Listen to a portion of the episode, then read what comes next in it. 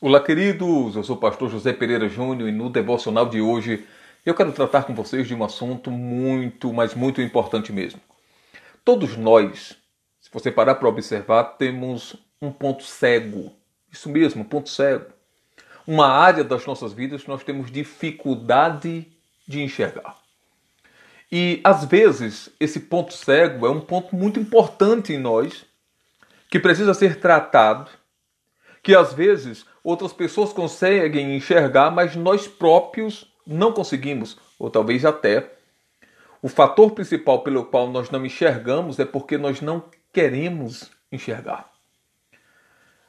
E a pergunta que eu quero lhe fazer nessa reflexão de hoje é a seguinte: qual é o seu ponto cego? Qual é a área da sua vida que você não quer enxergar? Qual é o ponto qual é o fator em você mesmo que você tenta encobrir, que você tenta não enxergar? A grande verdade, senhoras e senhores, é que todos nós, todos nós, sem exceção, temos áreas das nossas vidas que nós não queremos enxergar. Nós queremos proteger aquilo ali. É o nosso ponto cego. Nós não queremos ver. Às vezes, nós não queremos assumir que algumas coisas nós não conquistamos por quê? Porque nós temos medo. Então nós encobrimos o medo, colocamos ele como nosso ponto cego. Às vezes nós não queremos assumir que nós temos dificuldade de liberar perdão. Então a gente encobre isso como nosso ponto cego. Às vezes nós não queremos assumir que nós precisamos tomar atitudes e que às vezes temos medo de tomar atitude. Então nós encobrimos isso como nosso ponto cego. Às vezes nós não assumimos. Nós não queremos enxergar o nosso próprio orgulho. E nós escondemos isso como nosso ponto cego.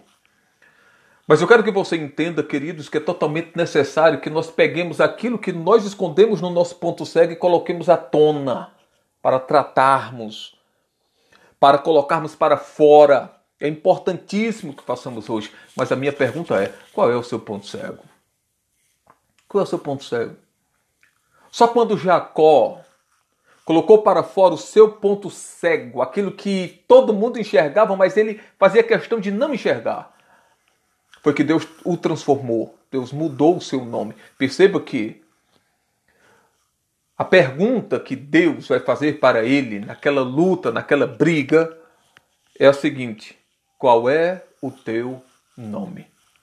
E no momento que ele diz, meu nome é Jacó, ele diz, não serás mais Jacó, agora tu serás Israel.